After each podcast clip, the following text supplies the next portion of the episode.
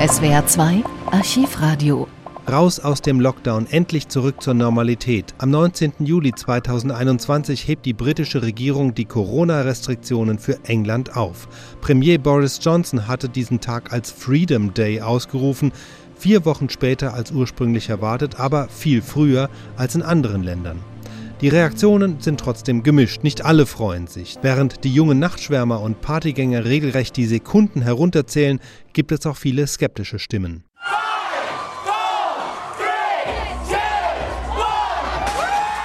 Zurück zur alten Freiheit. Um Mitternacht wurde runtergezählt wie sonst an Silvester, bis dann um 0 Uhr die Nachtclubs in England wieder öffnen durften.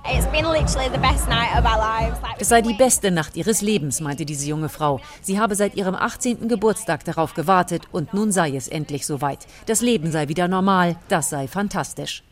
Von Vorsicht und Zurückhaltung, wie sie Premier Boris Johnson angemahnt hatte, war hier nichts zu sehen.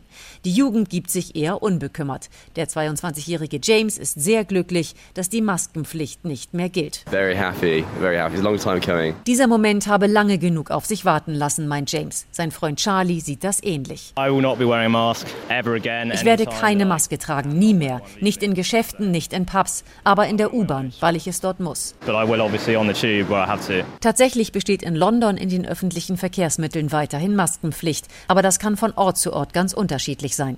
Jill ist gerade mit dem Zug von Leigh-on-Sea in Essex nach London gekommen, das erste Mal seit März 2020. Im Zug, sagt sie, hätte etwa die Hälfte der Leute eine Maske getragen, aber es würde jetzt auch keiner mehr wissen, was wo gelte, fügt sie an. Durch die Aufhebung der gesetzlichen Maskenpflicht ist ein Flickenteppich entstanden. Die Pendler und Kunden müssen nun jeweils schauen, ob sie eine Maske benötigen oder nicht.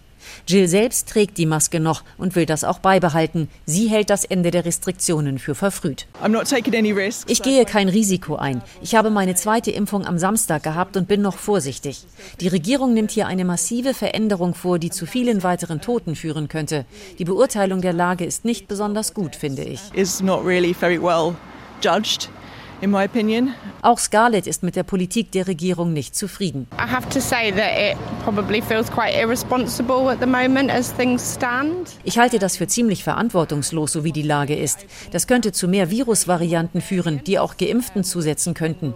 Wir sind schon so weit gekommen, also warum jetzt nicht noch ein bisschen warten, bis es sicherer ist, alle Restriktionen zu beenden? You know, just get to a point where it's actually safer. Andere sind der Meinung, dass das Ende der Maskenpflicht gar keinen so großen Unterschied macht, weil die Masken von vielen ohnehin eher unter dem Kinn als über Mund und Nase getragen wurden. Viele Pubbesitzer sind begeistert von der Aufhebung der Restriktionen. Diese Freude teilt auch der Theaterbetreiber Robin Hawkes vom Leeds Playhouse.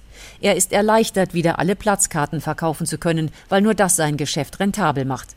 Trotzdem will er noch Rücksicht auf die besondere Lage nehmen. Wir haben ein helles, luftiges, geräumiges Gebäude mit einer modernen Belüftungsanlage.